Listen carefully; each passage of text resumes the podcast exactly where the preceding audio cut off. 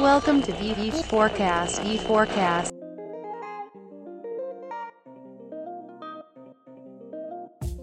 Pessoal, tô com o Rafael Feiteiro aqui para fazer um podcast um pouco diferente hoje com vocês, de um assunto que é normalmente chato, mas é importante para todos os negócios. E o Rafael é um cara que fala disso de uma maneira um pouquinho mais tranquila, porque ele é um advogado, né, formado na USP, mas é um advogado que é ao mesmo tempo um gestor 4.0. A gente se conheceu lá no Gestão 4.0, lá o, a formação do Bruno Nardon, do Alfredo Soares, do Thales Gomes. E por esse motivo eu quis convidar ele aqui para compartilhar um pouco sobre esse assunto, sobre imposto principalmente, esse mal necessário entre várias aspas. Primeiramente, então, Rafael, muito obrigado pela tua presença, cara. Dá uma introdução breve aí de quem tu é pra galera entender. Fala, Denner. Pô, cara, obrigado pelo convite. Uh, muito legal particip poder participar. É, a gente se conheceu lá no Gestão e, porra, vi teu, teu trabalho lá, achei sensacional. Então, pô, incrível estar tá aqui.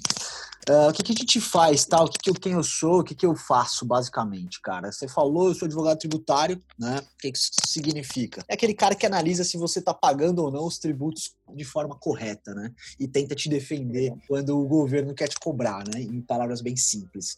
E Boa. fiz direito na USP, fiquei por 10 anos uh, trabalhando na área tributária do Piero Neto, que é hoje Legal. e há alguns anos o maior escritório da América Latina, né? Fiquei Legal. sempre na área tributária. Há três anos eu saí, e há dois anos e meio, fiquei seis meses ali meio que em sabáticos. E há dois anos e meio montei o meu escritório. E, e a, a, começou a jornada, né? Começou a minha jornada de empreendedor. Primeira pergunta que eu queria te fazer, cara, é se imposto é roubo. cara, eu tenho recebido muito essa pergunta. Inclusive o Tony lá não me perguntou numa live que a gente fez. Cara, eu acho o seguinte, cara. No Brasil, é. Né? Eu acho que é, o grande ponto do imposto aqui, as pessoas não se incomodam de pagar imposto, de pagar tributo, elas se incomodam de não ter a contraprestação. Então, quando você vê que você é, paga Uh, e muitas vezes 40%, 50% do teu faturamento, 30%, 20% do teu faturamento, dependendo do caso, você não tem uma contraprestação do Estado, você não tem escola boa, você não tem saúde boa, você não tem segurança, você se sente lesado mesmo, né? Ainda por cima a gente Sim. vê toda essa crise política e, e, envolvendo corrupção, o governo desviando os recursos. Então, no Brasil, a conclusão é que no Brasil, na prática, imposto é sim roubo. Sim, é, eu tenho uma visão bem, é, bem agressiva em relação a isso, porque eu acho que ele é até ilegítimo, é, mas mal ou bem, a gente vive com isso, não tem muito muito o que se fazer, né? Tem que acabar tentando, tentando jogar o jogo, mesmo que as regras não sejam muito claras, muito, muito, muito, muito fáceis de entender, vamos dizer assim, mas aí tem pessoas que nem você, que basicamente nos ajudam a enfrentar esse problema que bem é pagar imposto, porque eu acho, cara, não gera valor nenhum. Fora da contabilidade, dessa parte de imposto no negócio, é que é um negócio que não gera valor, né, Rafael? A gente perde muito tempo, investe muito tempo. Acho que o Brasil é um dos países que mais investem tempo com isso, para algo que de fato não gera muito valor pro negócio, né? Exatamente, eu concordo plenamente com você. O, o, problema do Brasil, além do imposto, é toda a burocracia envolvida, né? Então, não é que o cara só tem que pagar o imposto, ele tem toda uma burocracia, ele tem todo um sistema de cadastros que ele tem que ter, um sistema de obrigações acessórias, declarações que ele tem que apresentar, documentos que ele tem que manter. Isso, só isso já gera um custo extra bem absurdo. Então, isso até há algum tempo, antes do Simples Nacional, era praticamente inviável uma pessoa começar uma empresa do zero, porque ela tinha que ter tantos gastos com contador, com declarações, com manutenção de documentos, que o cara não conseguia começar um negócio pequeno. Né? O Simples deu uma melhorada nesse sentido, ainda assim não é o mundo ideal, mas já deu uma melhorada. Uma pergunta que eu queria te fazer, né, assim, pro cara que tá nos ouvindo, ele tem ali o papel do contador. São poucos os casos que eu vejo do cara ter o papel do advogado, no, que, nem, que nem o teu caso tributário, para melhorar a questão. E eu sinto, né, não falei com muitos contadores na minha vida, os contadores que estão nos ouvindo aí vão ficar talvez magoados, mas que parece que o, que o contador não tá advogando pelo cara, tá advogando pelo Estado. E ele, tipo não te dá muitas vezes o caminho muito claro de como a gente reduzir essas alíquotas e tudo mais. Uh, ele parece muitas vezes que ele é um cara a favor da burocracia. Como que é essa relação, o papel do contador nessa jogada? Ele de fato tá ali para te proteger ou tá ali para ser um agente do Estado? Eu sei que tem uma responsabilidade, que ele pode ser punido também. Eu já vi contador demitir cliente meu, pra te ter uma noção, cara não quis me atender o cliente. Isso eu nunca tinha visto, cara. Mas, cara, de verdade, acho que no Brasil o contador é um cara fundamental, tá? Lógico, não, não acredito até que a profissão tá mudando muito e no futuro o contador que vai ficar é aquele que seja seja mais inteligente, mais criativo e que use da, das tecnologias, mas no Brasil ele ainda é, um, ele é extremamente necessário. Concordo com você que a boa parte dos profissionais não é qualificada, mas também tem muita gente boa aí, tá? Tentando defender um pouco o lado deles, não é a função do contador questionar se a legislação tá certa ou não, tá? O grande ponto. É só seguir. Ali, na verdade, ele tenta, o contador inteligente, ele tenta encontrar na própria legislação, às vezes, formas de você economizar tributo, mas sem questionar se aquilo, se aquela legislação ela é válida ou não. Uhum. Né? Ele não teria nem poder para questionar. Muitas das, das coisas que a gente faz como advogado, e até você falou, pô, não é todo mundo que tem realmente, até pouco tempo atrás, era algo muito caro você ter um advogado tributário. Então, se, se você for ver, só uh, as empresas uh, muito grandes têm, têm uh, tributaristas internos, né? Uh, mesmo empresas muito grandes acabam, às vezes, terceirizando o serviço porque acaba, é, é uma mão de obra muito qualificada. Acho que a ideia é que, com toda a tecnologia, a gente consegue fazer eh, coisas hoje de uma forma com, com um custo menor. Então, hoje, o próprio advogado tributário, ele consegue otimizar o tempo e, e, não depende tanto da hora de trabalho dele, às vezes. Então, ele consegue oferecer um serviço para uma empresa menor por um preço mais acessível e muitas vezes até ganhando junto com o cara, né? Ele oferece, por exemplo, uma uh, estratégia para o cara economizar tributos e ele vai ganhar um FII daquilo que ele trouxer de benefício, só sobre o benefício econômico que ele apresentar. O, o gestor nem sabe que pode mas um advogado tributário pode olhar para o negócio dele e falar, cara, dá para a gente economizar aqui. E, e, você não vai ter custo nenhum. Esse cara, na verdade, ele vai diminuir o tanto que você paga de imposto, então você vai pagar ele com a tua própria economia. Legal. Né? Ele acaba sendo para você uma economia, aumenta a tua margem de lucro. Boa, muito legal, cara. E para a gente tentar, vamos dizer assim, né, tu tá aqui, tu é esse advogado que pode trazer esse, esse benefício para o cliente, vamos tentar extrair de ti nesses poucos minutos que a gente tem, um pouco de, de noção, né? De algumas noções aí pro cara entender o que ele pode fazer para se beneficiar e, no fim das contas, pagar o mínimo de imposto possível, que é isso que a gente precisa fazer o negócio para sobrar mais grana pra gente investir no negócio, pagar melhor as pessoas, que no fim das contas é para isso que o negócio existe. Uma das coisas que eu tava conversando contigo, eu queria trazer isso pra galera, é que tu me falou um negócio interessante, né? Que ninguém é preso por não pagar imposto, sim por sonegar o imposto. Então, essa diferença sutil que eu acho que é legal esclarecer pra galera. Isso, vamos lá. Não é, não é ninguém, tá? Dependendo da situação. Hoje em dia, se você deixa de. Uh, alguns tributos específicos são aqueles que você retém, uh, desconta de alguém e você tem só tem a função de repassar para o Estado, então imagina aquela, aquela contribuição previdenciária que o empregador ele desconta do empregado. Ele já descontou do empregado. E aí ele tem que repassar para o Estado. Se ele não repassar, isso é um crime, tá? Então ele pode ser preso se ele não repassar essa parte. O mesmo acontece com, por exemplo, o ICMS até existia uma discussão se, se era crime ou não, e foi definido recentemente que sim, é crime se você não pagar o ICMS. Por quê? Quem está pagando é o teu cliente. O teu cliente já pagou o ICMS para você, você só tem a função de dar para o Estado. Então, em tese, se você não pagar, é crime. Mas, via de regra, se você só não pagou o tributo, então, pô, não paguei meu imposto de renda, não paguei meu piscofins, não paguei uh, uh, meus tributos federais ali, normalmente isso não é crime, tá? Não pagar. O que é crime?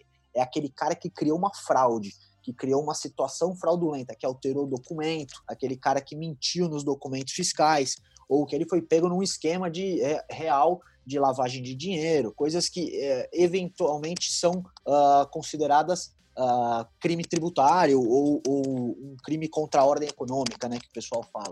Mas só não pagar, puta, não consigo, tô sem caixa, não consigo pagar meu imposto de renda. Cara, você não vai ser Legal. preso por isso, tá? Boa. Então, na prática, que eu preciso estar atento é que eu preciso, vamos, por exemplo, emitir todas as notas, fazer declarar tudo da melhor maneira possível, mas eu posso fazer uh, jogadas em relação ao fluxo de pagamento. Eu posso ficar, por exemplo, inadimplente por um tempo com o Estado e renegociar para eu poder usar essa grana no negócio nesse meio tempo e depois acertar isso com, com o fisco? Sim, essa é uma pergunta muito inteligente, Denner. E, e já mostra que você já tem um olhar de gestor que já olha um pouco mais à frente. Exatamente isso. Você pode pegar, e muitas empresas fazem, tá? Principalmente aquelas que têm uma, uma capacidade de retorno sobre investimento muito alta, e, cara, eu não consigo pagar esse mês, faz mais sentido eu investir no meu negócio. O que que, o que, que acontece se você deixar de pagar, tá? Até para tranquilizar um pouco o pessoal. O fisco, ele, hoje, todos os cruzamentos são feitos eletronicamente, tá? Então, o fisco, como é que ele descobre que você não pagou? Ele cruza o que você declarou de tributo com o que você pagou. Então, às vezes, nem chegou o teu momento da declaração e você não pagou, o fisco não está sabendo, tá? Ele só vai saber lá na tua declaração. E mesmo depois que você declarou e não pagou, ele tem o prazo de cinco anos para poder te cobrar, tá? Então, Uh, claro, isso pode acontecer no primeiro ano, pode acontecer nos primeiros meses, mas normalmente acaba acontecendo no final do último ano, porque senão ele perde esse direito, tá? Tá. Então, principalmente com dívidas menores, o fisco tende a olhar isso um pouco mais para frente, na prática, tá? Tá. E, então, no fim do dia, o cara pode sim, o gestor pode sim usar esse dinheiro para reaplicar no negócio dele. E uma outra saída, que até a gente comentou quando a gente conversou, é o parcelamento, né? O cara pode também pegar essa grana, investir no negócio dele e pegar esse tributo em aberto e parcelar. É, o fisco tem, ou principalmente no âmbito federal, você tem a possibilidade de parcelar em até 60 vezes os tributos não pagos, tá? Claro, você vai ter uma multa de mora ali de 0,33 ao dia, limitada a 20%, mas para muitos negócios é muito melhor você ter aquela grana na hora uhum. e às vezes salva até tua folha de pagamento no momento de aperto, no momento de crise como a gente está. Boa. Porque na prática, né, Rafael, um lance importante é que os negócios eles quebram muito no Brasil por problemas de fluxo de caixa. Então, se, as, eu vejo às vezes negócios pequenos que o cara paga todos os impostos em dia no mês e eu falo, cara, é praticamente tu vai acabar, sei lá, quebrando o teu negócio. Às vezes tu tem uma questão, por exemplo, de fluxo de caixa negativo pra gente que trabalha com growth, né? Às vezes tu tem que colocar muita grana de mídia na frente para adquirir o cliente e esse cliente se pagar ao longo do tempo. Então, teu negócio é um negócio sustentável no longo prazo, mas tu tem um problema de fluxo. Se tu tu precisa capitalizar esse negócio. Ou tu vai pegar dinheiro no banco, ou tu vai pegar com o investidor, ou tu pode pegar o dinheiro que tá na tua mão, que é o dinheiro do imposto, que é o dinheiro que menos vai gerar valor. É uma despesa que tu tem, que não vai gerar valor nenhum pro negócio, que tu pode jogar com ela e mal ou bem a condição de pagamento ela é favorável. São 60 vezes, é um dinheiro que tu já botou na tua mão, uh, os juros é relativamente baixo comparado a outros produtos financeiros do mercado, né? Exatamente, Denner, exatamente. Hoje, taxa média, o, o, todos os tributos federais, eles são cobrados, eles são atualizados por Selic, né? Uhum. Que hoje tá bem baixa, né, cara? Acabou, Acabou de, de sofrer né? outra redução. Uhum. Exatamente. Então, é, faz total sentido. Não faz, é, acho que se, se o cara tem, e, e, é o que você falou, esse problema de fluxo de caixa negativo, ele, ele, ele pega uma grande parte dos gestores, né? É, você investe hoje e você vai ter o retorno disso em alguns negócios no mesmo mês, mas em muitos negócios daqui seis, sete meses. Né? Exato. Né? você está construindo, às vezes, uma, um relacionamento com o teu cliente ali, seja pela internet, seja uh, por outras mídias, mas é algo que às vezes demora para você ver o resultado.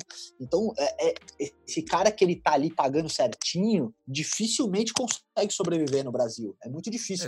É, tem um, um, levantamento, acho que do Sebrae, que chega, passa de 80% o número de empresas que quebra antes do segundo ano no Brasil. Então, é, é muito agressivo. E principalmente por conta da, da carga tributária, né? Exato. E a lógica do imposto ela é meio complexa, no, meio complexa, é bem complexa no Brasil, mas uma coisa que me incomoda, que não tem muito como fugir disso, é o lance do imposto ser sobre o faturamento, né? Que a gente estava comentando também, que até onde eu sei, em alguns outros países isso é, é diferente, é sobre o lucro, tu, tu, mostra isso de alguma maneira no final do ano e pá. Nunca é 100% sobre o lucro, mas, cara, tipo, no simples ali a gente estava comentando, né, que o pode passar de 30% sobre o faturamento.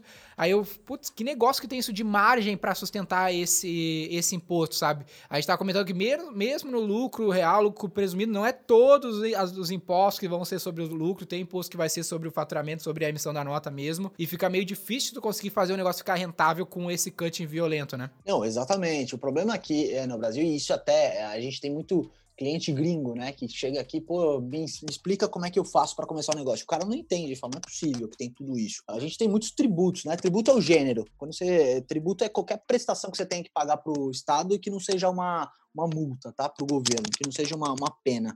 Então, o tributo é o gênero. Dentro dos tributos, no Brasil, a gente tem as contribuições, os impostos, é, contribuições de melhoria, a gente tem taxas, a gente tem vários tributos ali dentro. Então, uma empresa qualquer no Brasil, ela está sujeita ali ao piscofins, que é sobre a receita bruta dela, pode chegar até 9,25 da receita bruta, só o piscofins, que em tese seriam contribuições que, que o, o destino desse dinheiro seria para causas sociais, tá? Ali você tem também o imposto de renda e a CSL, que se você pegar, em tese eles deveriam incidir sobre o lucro no teu lucro real, você tem a possibilidade ali de descontar, mas no presumido, o Estado presume quanto é o teu lucro, né? O governo presume quanto é o teu lucro. Então, para um, um prestador de serviço, o governo presume que é 32% o teu lucro. Então, o cara que tem uma margem menor do que isso já se ferra na largada, né? Ele já está pagando sobre mais do que o lucro dele. E no Simples a mesma coisa. Tem, tem, tem faixas do Simples ali que o cara chega a pagar mais de 30%, 30,5%, 32%. Então você fala, pô, eu, se a, é o que você falou, se a minha margem, que margem que aguenta isso, é. né? É muito difícil mesmo. Então, na prática, assim, o que, que a gente pode fazer? Vou te falar um cenário e tu me fala se isso é uh, viável e interessante, aonde eu tenho como modo operante no meu negócio sempre viver no parcelamento do imposto. Tipo, eu acumulo a dívida do imposto, fico sem pagar, acumulo a dívida, chego no final do ano, período ali de, de negociação e financio. Aí vou pagando o parcelamento e não pago o imposto daquele período. Até eu chegar no final do ano, ali, que é mais ou menos o período, eu refinancio tudo e vivo no parcelamento daquele imposto. Isso é viável? Isso faz sentido? Eu não vou ser preso se eu fizer isso? Cara, não, você não vai ser preso, tá? E é importante que todo mundo saiba que enquanto o seu débito está parcelado, ele não pode ser cobrado de você, tá? A gente fala que a exigibilidade dele está suspensa. Então o governo não pode entrar com uma execução para te cobrar, ele não pode tentar penhorar os seus bens, ele não pode é, ir buscar esse, esse dinheiro de você, porque você está pagando esse parcelamento, tá? O grande ponto é que em algumas modalidades de parcelamento, às vezes você não consegue incluir débitos que já foram parcelados anteriormente. Tá. Então é só um ponto de atenção aí para o pessoal quando for parcelar, tá. se o parcelamento que você está escolhendo tem esse, esse ponto ou não. Você pretende estar tá sempre reparcelando os mesmos débitos, só tenha essa atenção. Uhum. E alguns outros pontos de parcelamento, você só pode reparcelar uma vez ao ano. Então você tem que pensar ali no teu fluxo de caixa para poder, pô, eh, se organizar e falar, pô, agora eu começo a parcelar de novo o ano que vem, tá? E em, em alguns pro, pro, programas, inclusive, você nesse ato de reparcelar, você tem que dar uma entrada, às vezes de 10%, às vezes de 20%, depende do ente, tá? Do governo ou do Estado. Legal. E o valor total da dívida. Então você já tem que pensar exatamente é, como que isso entra no teu fluxo, tá? Vai depender de cada do que que você está parcelando e qual que é o programa de parcelamento que você aderiu. Legal. E eu consigo ter múltiplos parcelamentos ao mesmo tempo? Tipo, ah, parcelei, sei lá, 2019, vou conseguir ter outro parcelamento relacionado a 2020 ou vira tudo um mesmo parcelamento? Então, na esfera federal, você tem parcelamentos por tipos. Você pode ter múltiplos parcelamentos por tipos. Então, por exemplo, eu posso ter um parcelamento ordinário, eu, de PIS e COFINS, eu posso ter um parcelamento simplificado, que é um outro tipo de parcelamento, mas quando eu for reparcelar débitos do mesmo tipo, eu vou incluir naquele mesmo parcelamento. Então é como se eu cancelasse o parcelamento anterior e fizesse um novo, consolidando toda a dívida. Somando toda a dívida. Perfeito. Exatamente. E uma dúvida que normalmente a galera vai ter nos escutando falar sobre isso é o quão isso é profissional. No, o que, que eu quero dizer com isso? O quão uh, um parâmetro, fazer um contraste que, que, o, que o ser humano consegue entender as coisas com mais facilidade. Grandes empresas, empresas que são consideradas profissionais na sua gestão, elas tomam essas práticas que a gente está falando aqui de parcelar, de usar o, o imposto para se alavancar? Cara, é, as grandes empresas, eu até li uma vez que as grandes empresas são as que menos pagam em tributos. Uhum. Proporcionalmente, a gente pode dizer que isso é verdade, tá? Porque elas têm uma assessoria muito boa. Elas contratam escritórios para poder pagar o menos possível. Para um cara sentar ali e olhar a carga dela, ela pode pagar o menos possível. Exato. E elas trabalham muito com esse fluxo de caixa, né? As grandes empresas, elas preferem reinvestir no negócio né? E elas tomam mais risco. Isso que eu vejo que é uma grande diferença. Se você pegar o cara, você vai conversar com um micro e, ou pequeno empreendedor, eles normalmente são aversos ao risco, né? Aversos ao risco. O cara, o, o cara vai conversar com você, ele fala, putz, mas o cara vai vir me fiscalizar. Foda-se. Ah, a empresa grande, ela não liga para isso. exatamente, exatamente. Foda-se. Vai. A empresa grande não liga para isso. A empresa grande fala, beleza, aí eu me defendo, né? Porque ela sabe que é melhor o cara vir te fiscalizar e ela eventualmente quebrar esse meio tempo. Parcelar do que ela quebrar. Exatamente. Exato. Porque o concorrente está fazendo isso. Né? Exato. O, o, micro e pequeno empreendedor ele tem muito medo disso, porque ele fala, pô, mas uma parte eu vendi sem nota, uma parte eu, eu fiz errado, eu sei que eu fiz errado, eu tenho telhado de vidro. Todo mundo tem telhado de vidro se o fisco for procurar. É que nem aquela história do guarda. Às vezes você vai passar numa blitz, você nem fez nada de errado. Uhum. Mas você já fala, puta, ele vai achar alguma coisa, meu. Tem um farol queimado, tem Sim, alguma que coisa. é o Estado, né? O Estado é o opressor, né, cara? O cara já, já, já fica. Exatamente. Já fica o cara vai buscar. Mas em vez de você morrer com medo, é melhor você tomar o risco e pegar essa grana e reinvestir no teu negócio, e fazer ele gerar e ganhar mais. Para se o fisco vier, você ter dinheiro para pagar essa você conta. Você ter grana para pagar. Exatamente Exato. isso. Exatamente. Nesse caso do teto de vidro é uma boa mesmo. Se o cara tem, ah, puta meu, sei lá, emitiu umas notas uns dois anos atrás. O que acontece na prática? Ele tem a chance de provavelmente renegociar, assumir o débito, pagar ou não? É meu. Isso é, Vamos lá, esse é um ponto muito importante. Se você uh, assumir que você uh, não emitiu lá atrás, que você não pagou um débito e não declarou ele, se você declarar por, por, por vontade própria, sem o fisco te pegar, a gente chama isso de denúncia espontânea. Você tem que pagar uh, só juros. Tá. Você não precisa pagar multa, tá? Uh, existe uma discussão se você deve pagar multa de mora ou não, mas em tese você não precisa pagar multa, tá? tá. Então uh, acaba saindo mais barato a denúncia espontânea. Se o fisco te pega, no, no governo federal ele já coloca uma multa de 75%. Tá. Do teu tributo devido, mais os juros. Mas não te prende. Tá? O importante é não ser preso, cara. Não aqui. te prende. eu gosto que seja mais no risco, eu gosto do risco. Quero saber até o, qual é o worst case scenario aí, até, não até vai preso, claro, se não for aqueles tributos que eu falei. Se você reter uhum. o dinheiro do teu funcionário e não pagar, não transferir para o fisco, ah, você vai preso, velho. Agora, fora isso, tá. não vai, tá? É, é, não pagar tributos não é crime no Brasil, tirando esses casos que a gente falou.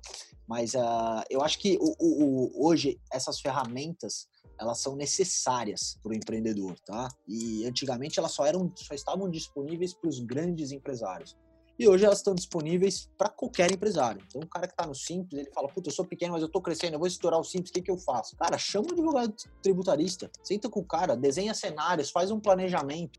Aquilo é uma, uma economia para você. Você vai olhar e falar assim: Porra, ah, pô, eu vou ter que pagar o cara agora. Às vezes ele vai ganhar só no teu sucesso. E o que, ele, o que você está pagando para o cara você recupera em meses de, de, de, eh, de, benefício econômico. Às vezes o cara olha e fala assim, pô, você está pagando errado o tributo há cinco anos. Eu consigo restituir tudo isso aqui para você. Então, e o cara nem parou para pensar nisso. Boa. É, eu tinha um cliente, cara, que ele pagava tudo certinho varejo, né? Que tem bastante imposto, bem, bem complexo.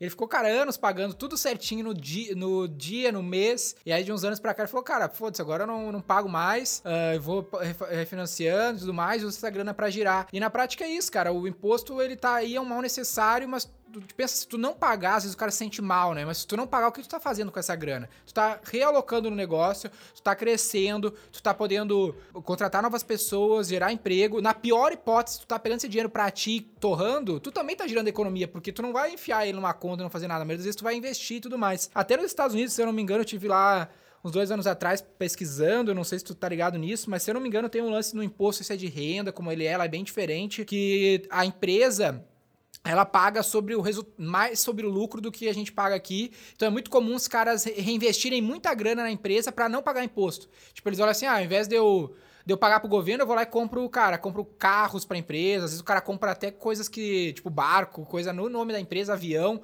por causa que é melhor do que ele dar esse dinheiro pro Estado, porque ele depois consegue deduzir isso como um custo da empresa, entendeu? Claro, na verdade, na verdade aqui, para quem tá no lucro real, isso é algo que funciona no Brasil também, né? O teu investimento ali, o teu custo operacional, o teu, o teu custo da operação, ele é dedutível da base de cálculo do imposto de renda e da CSL. Funciona. O problema no Brasil é que a gente tem muitos outros tributos em que você não pode deduzir praticamente nada, né? Então, aí acaba saindo muito caro a nossa conta final né? Mas é, eu acho que o, o, eu não faço apologia para as pessoas não pagarem os tributos, tá?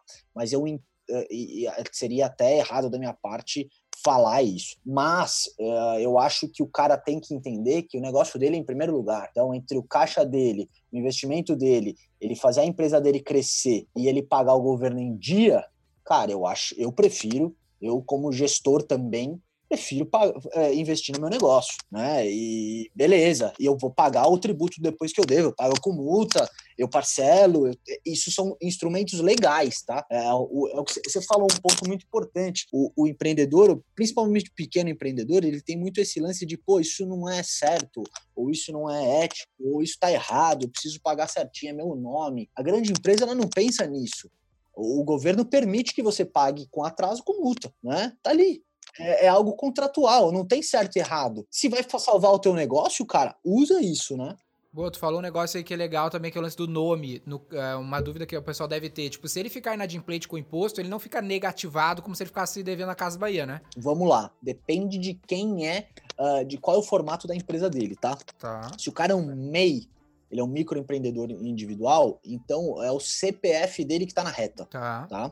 Então aí os débitos são dele, pessoa física, tá? Mas daí aqueles 50 reais ali não é nada, né? Isso, isso, exatamente. Se o cara é um. Mas aí eu também digo para outras dívidas, tá? Ou se alguém vai te cobrar no cíveis, tirando o tributo, você vai ter esse problema também. Agora, se o cara ele é uma, uh, uma empresa uh, normal, ele não é um microempreendedor individual, as dívidas da empresa, via de regra, né, na, no caso, no cenário normal, ela não se comunica com o patrimônio do dono, do gestor, do sócio. Tá? Que, é, São que é aquele papo da responsabilidade ser limitada. Né? Exa exatamente. Mesmo quando a empresa não é uma limitada, ou quando a empresa é uma SA, ou qualquer que seja a empresa, o que, o que a gente tem no Brasil é uma distinção entre pessoa jurídica, que é a empresa, e pessoa física, que é o sócio tá? Por, uh, a pessoa jurídica é uma pessoa própria mesmo, por isso que a gente chama de pessoa jurídica, é como se ela tivesse uma própria personalidade. Ela tem dívidas dela. Legal. Não são as dívidas do sócio. Claro, essas dívidas podem chegar no sócio? Podem, mas aí você tem que, a empresa tem que atuar em alguns pontos específicos, fraude, dolo, simulação, algum tipo de crime, ou ela uh, foi dissolvida de forma irregular, mas são situações extremas, tá? No dia a dia, a empresa deixou de pagar imposto, vida normal para o sócio, tá? Tá. Beleza. Mas se a, se a empresa ficar inadimplente, tá? O sócio tá um pouco afastado da operação, mas a empresa, ela se fica negativada ou não também? A empresa tipo, tem... Tipo, negativado de crédito. Fica, fica. A empresa tem cadastro, tem, existem cadastros de, de crédito para empresas que apontam que a empresa tá negativa também, tá? Então a empresa pode ficar negativa. Mas isso se ela, isso se ela não tiver o parcelamento ativo. Sim. Se ela tiver o parcelamento ativo, teoricamente ela tá Exatamente. Dia, né? Se ela tiver com parcelamento antes da inclusão do nome dela lá no, no, no CADIM, que a gente fala, ela está em dia, então ela pode ficar tranquila. Isso é muito importante para as empresas que dependem de certidão de negativa de débitos, né? Se você tem um parcelamento ali, tá. você consegue emitir tua certidão de regularidade fiscal. Tá. Tá. Tu me falou um negócio que é interessante e eu queria trazer pra galera, que é o que? Se eu tô no Simples e eu não pago o imposto de, sei lá, desse, não paguei o ano inteiro agora, é só lá no final do ano que eu vou ficar negativo, né? Porque se eu tenho parcelamento ativo, tem um lance assim, um, o, e que tu falou que no, no lucro real, no lucro presumido é diferente, esse time é mais rápido, o cara não paga, ele já fica negativado imediatamente, não tem um lance assim? É, no Simples é um pouco mais lento o cruzamento, tá? Então, se você não paga o Simples, quando você uh, tiver que apresentar a sua declaração do simples, ele vai entender que você não pagou, tá? Então é algo um pouco mais lento. É diferente do, do lucro real e do lucro presumido, que às vezes o cara tem declaração todo mês. Então todo mês o fisco, o sistema do fisco consegue enxergar, tá devendo e não pagou, não pagou, não, é, emitiu uma guia e não pagou, ou declarou e não pagou. Então é mais rápido para o lucro real e lucro presumido, até porque são devedores, são, são devedores maiores, né? São valores maiores, o fisco tem mais interesse em cobrar isso de uma forma mais imediata. Tá. E esses, e esses casos o cara pode parcelar só uma vez por ano também no lucro real e lucro presumido ou não? Lucro real e lucro presumido, ele pode uh, alterar uh, a modalidade de parcelamento dentro do ano fiscal, ele pode, não precisa ser uma vez só. Só que em alguns casos, se ele já parcelou, ele precisa desistir do parcelamento anterior e parcelar novamente, tá? Tem um limite para essas operações ou não? Cara, o, o ponto desses parcelamentos é que o governo que define as questões para cada parcelamento e elas são, elas mudam conforme os interesses do governo. Ontem, por exemplo, foi publicada uma possibilidade de parcelamento da Procuradoria uh, da Fazenda. São aqueles débitos que já você já terminou a fase administrativa, a empresa perdeu a discussão uh, e agora a Fazenda vai ajuizar uma execução fiscal, vai cobrar ela em juízo mesmo. Esses débitos agora, desde ontem, podem ser parcelados em até 84 vezes e tem descontos de até 70% para pequenos valores e até 50% para grandes valores. Tá? Mas só os débitos. Esse é um ponto interessante, são esses descontos. Exatamente. Isso, isso é uma coisa que, que grandes empresas fazem, tá? Eu tenho muitos clientes que são muito grandes e o cara, é, ele espera um parcelamento é, com descontos, né? É, ele espera. A gente fala, pô, vai, deve ter um refis novo. Muita gente fala, pô, vai ter um refis novo. O que, que é esse refis? É, são esses programas de parcelamento incentivados que tem é, normalmente descontos de multa, descontos de juros, e o cara espera aquilo. Ele fala, porra, é, é, mais vantajoso eu incluir lá, senão eu vou ter que pagar muito dinheiro. Então o pessoal espera, ele coloca num parcelamento normal e quando abrir o refis ele faz a migração. Legal. Essa certidão negativa é o que vai dizer se ele está inadimplente ou adimplente com, com o Estado, e ela é utilizada, por exemplo, para vender para o Estado, muitas vezes, né? É pedido, sei lá, licitações, coisas do gênero, e muitas vezes o banco pede para avaliação de crédito, né? Exatamente. Essa é, a gente chama de certidão de regularidade fiscal. Ela pode ser a certidão negativa, falando que, olha, você não tem nenhum débito comigo o Estado, ou comigo o governo federal, ou o município, ou ela pode ser positiva com efeitos de negativa, que é aquela que o cara tem débito, mas esses débitos estão suspensos. Ou porque eles foram parcelados, ou porque tem garantia. Então o governo não pode cobrar. Ela, elas têm o mesmo efeito, tá? Para que, que elas servem normalmente? É o que você falou. Ou para eu negociar com o governo, é, para participar de licitação e tal. Os bancos pedem para te dar crédito. E, dependendo do teu. Uh, quando você vai prestar serviço para grandes empresas, muitas têm o costume de pedir. Então, para alguns negócios que você vai vender para grande empresa, elas têm o costume de pedir. Boa. Cara, acho isso aqui muito interessante esse papo todo, porque é uma opção Uh, um ano atrás eu estava nessa, nessa, nesse momento de, de, um crescimento acelerado da V4, eu estava nessa, nessa, nesse, como é que se chama, esse dilema, né? Eu capto investimento, eu pego grana no banco ou eu uso o imposto para crescer? E eu usei o imposto sem dó, cara, e foi muito bom para nós, porque eu não perdi equity do negócio, né? Se eu fosse dar, sei lá, 20% do meu negócio, vai me custar muito mais caro lá na frente do que eu pagar uns juros pequeníssimo ali, fora as condições de parcelamento de desconto que eu posso angariar com o Estado sem perder parte do meu negócio, trazer um sócio pro negócio, ou pagar os juros do banco que são bem maiores e com menos condições de, de negociação, né? Não, e você foi muito inteligente, porque você parcelou isso. Então você tá regular, entendeu? É, não é que você deixou a janela aberta. Se amanhã eu bater um fiscal na sua porta, você está parcelado. Seus débitos estão sendo pagos, entendeu? Então você eu pode. emiti todas as notas, Exatamente. a dívida e parcelei a dívida. Exatamente. Você pode dormir tranquilo. Pô, bateu uma fiscalização, você está tranquilo.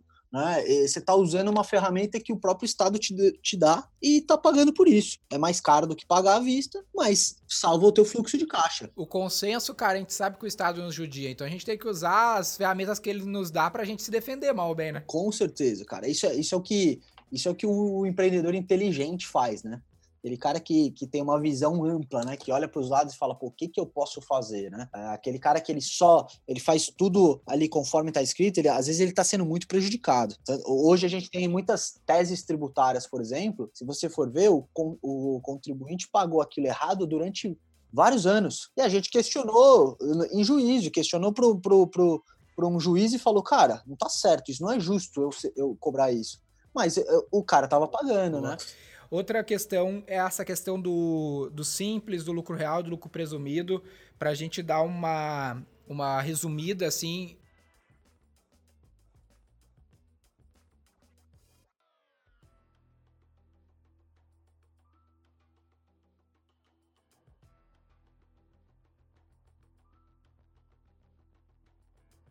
Vamos lá é, esse lance de o, é muito comum no Brasil, foi uma alternativa, uma gambiarra que os gestores criaram, né, de pô, vou construir, vou colocar vários CNPJs. Esse sim é um ponto que Uh, se o fisco te pegar, é, pode ser considerado uma fraude, então pode ser considerado uma simulação. Então é algo que tem que ser, é, o cara tem que tomar muito cuidado. Tomar cuidado. É, é, é algo que, pro, aos olhos do fisco, você está tentando fraudar o sistema. Então aí vai do apetite do cara para o risco, mas uh, e depende também de situação a situação, né? Às vezes o cara faz isso com um monte de laranja, né? Uhum. E às vezes o cara não, às vezes ele divide entre os sócios. Cara, vamos fazer o seguinte, velho você cuida dessa parte do negócio, você cuida dessa outra parte do negócio, e aquilo acaba sendo legítimo, entendeu? Depende de tudo, depende de tudo como você montou, como você estruturou o negócio, tá? Agora, quando que faz sentido você ir pro presumido? Normalmente é conta, né, cara? Porque é, o presumido, para as primeiras faixas do simples, ele acaba saindo muito mais caro, geralmente, tá? Agora, para algumas faixas intermediárias, ele já começa a fazer sentido. Tem faixas intermediárias, por exemplo, estava vendo é, alguns caras que fazem serviços médicos. O cara, algumas alíquotas intermediárias ali, o cara já está em 20%, 19%, 30%. Uh, logo no começo do, das, da terceira ou quarta faixa, o cara já está ali no, no 19%, 20 e poucos por cento. Aí você vai, você vai para o presumido, se ele é uma empresa que faz serviços hospitalares, essa, essa taxa toda dele, que seria 19, vai para 9, vai para 8, tá? Então, é tudo fazer conta e depende muito do teu ramo de atividade, porque existe, existe essa diferença entre as tabelas do Simples e também existe as diferenças de alíquotas de, de, de lucro presumido. Então, uh, faz muita diferença você já tem que ver, dependendo do teu setor, um é mais vantajoso que o outro. Pro lucro real, Porque eu sinto... pode falar, pode falar. Não, é que eu sinto que às vezes o cara tem um medo, sabe? O cara parece que quer fugir do lucro presumido do lucro real. Acho que o contador mete essa pilha, não, a contabilidade é mais difícil, não sei o quê. Até onde a gente sabe, tem que estar tá com a contabilidade ajustadinha e tudo mais. Mas, pô, vamos entender a parada, porque daqui a pouco vale mais a pena é, ir pra esses, esses regimes, não é tão monstro assim. Né? Exatamente. Né? Tem, é, é, é um monstro pro contador que tem que fazer o trampo lá. Então, eu tava conversando com um cliente ontem que o cara tá, que o cara tá numa situação inversa. Ele antigamente o serviço que ele prestava não podia ser enquadrado pelo simples. Uhum. O contador colocou no presumido e ele tá há três anos no, no, presumido, ou há cinco anos no presumido, e há três anos, pelo menos, pode ele poderia ter ido para o simples. E ele estaria pagando quase metade. É, mas isso é para mostrar um pouco que às vezes o contador ele faz o que é mais fácil para ele. Ah, é outra situação. É, como tem o advogado que vai fazer o que é mais fácil para ele. É por isso que é importante você se cercar de profissionais que você confia e que são bons. Tem o contador. E de diferentes pontos de vista, né, cara? Às vezes o cara não sabe nem julgar se é bom ou ruim. Eu, eu sempre tento ter vários pontos de vista, né? Tipo, ah, vários advogados, vários contadores, tu vai, ah, chegando numa, no próprio senso crítico teu, pesquisa o máximo que der, consulta o, máximo, o máximo, dizer assim, alguns profissionais. É que nem comprar. Quando tu vai comprar um produto, tu faz os é três isso. orçamentos, houve três pontos de vista para te chegar num, num, numa conclusão, né? É verdade, é verdade. Às vezes a galera, ela compra produto ela pesquisa, ela vai comprar um carro, ela pesquisa, ouve o ponto de vista dos amigos, lê revista, vê vídeo no YouTube, e aí ele vai contratar o contador, ele pergunta para um amigo dele, pô, você tem um contador aí? Tem. Já era. Não, não tem nem ideia se o cara é bom, se sabe, se entende daquele uh, uh, ramo dele específico, que é outro ponto muito importante, até em defesa dos contadores. No Brasil, cara, a tributação ela é muito diferente para cada atividade que você faz. Se o cara é, é comerciante, mas ele, ele vende café, é diferente do comerciante que vende bebida, é diferente do comerciante que vende remédio, é diferente do comerciante que vende livro. Então o contador, ele nem, ninguém sabe tudo o contador, ele tem que ser. Se você conseguir com um cara especialista naquele teu setor, as chances de você conseguir uma, um resultado melhor com o contador são muito maiores. Boa. E para a gente finalizar, cara, bem na jornada de uma empresa, tem ali o status de se tornar uma, uma sociedade anônima, né? Se tornar uma SA. Até onde eu sei, é algo que eu estou averiguando aqui na V4 para a gente caminhar para isso. Até entrei em contato contigo para me ajudar nessa questão. E o ponto que me chama a atenção lance de SA é um pouco na questão de governança, né? Por exemplo, a gente tem um programa de Stock Option, quem conhece, escuta bastante que o podcast sabe, a gente tem bastante sócio, e até onde eu fui, até os advogados que eu consultei, isso colaboraria, né? Se a gente tem muita entrada e saída de sócio, se tornar SA facilitaria bastante nessa questão societária, e aí eu não sei que implicações ela, ela se traz na questão tributária. Qual é o teu ponto de vista em geral de quando é o momento e quais são as vantagens de ser uma SA? Porque tem empresa até que startup, cara. Eu vejo lá no gestão startup começar como SA Vamos por lá. causa da questão de ter muito sócio, investidor e tudo mais. É verdade, é verdade, é verdade, é verdade. É isso. A SA, ela acaba, ela facilita essas algumas questões e ela dificulta outras, tá? Do ponto de vista tributário, não é só o fato de você ser uma SA ou não que vai mudar muito a sua vida, tá? Os regimes tributários, eles são um pouco, muito mais focados no teu faturamento do que na forma de constituição da tua empresa.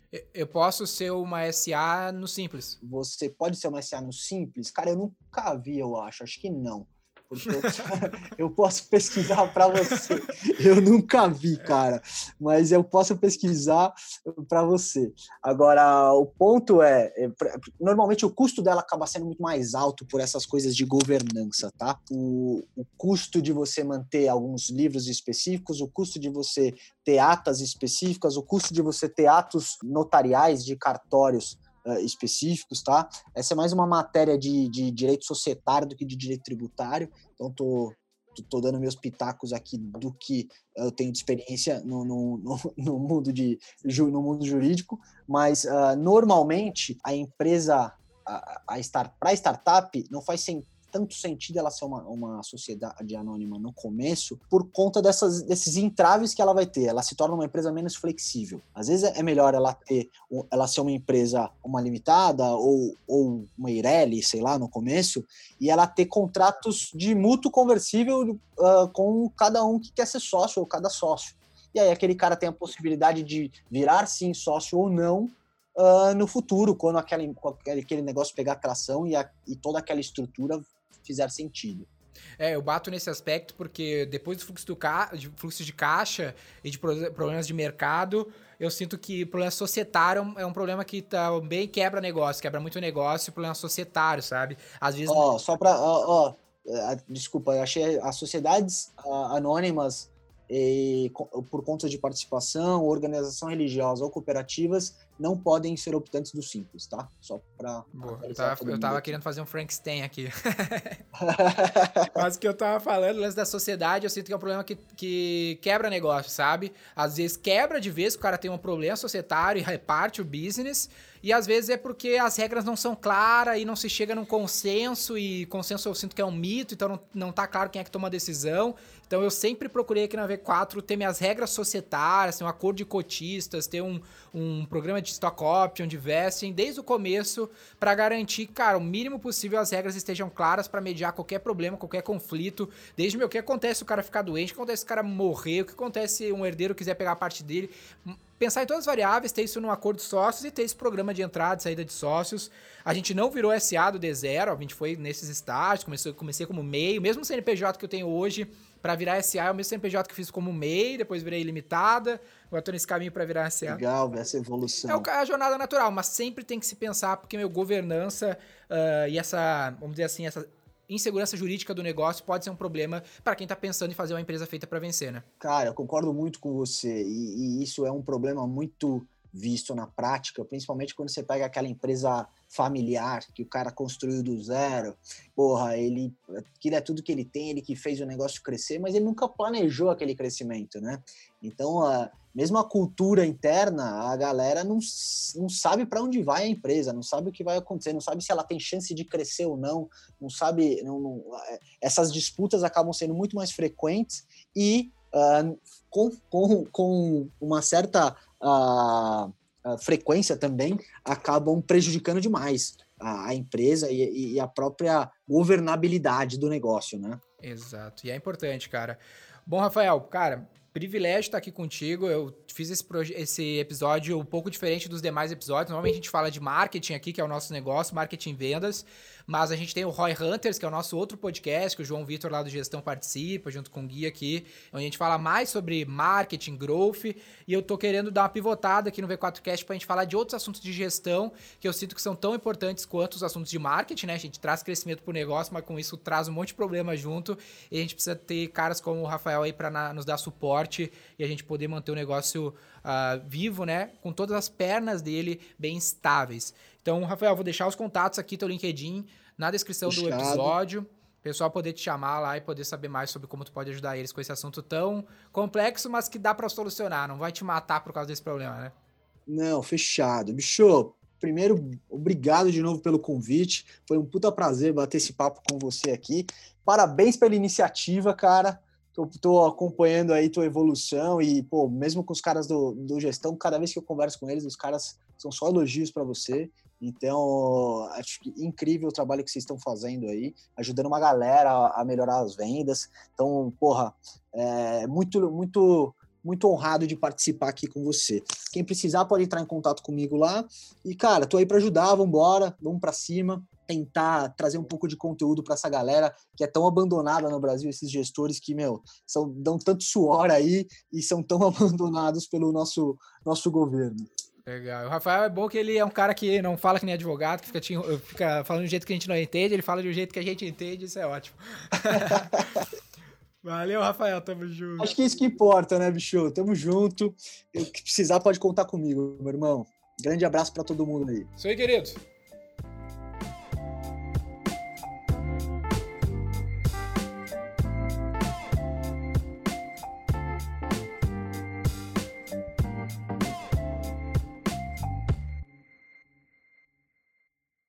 Para saber mais sobre como a V4 pode ajudar o seu negócio, ou você que é profissional de marketing digital e quer saber como ser nosso parceiro, acesse v4company.com e saiba mais.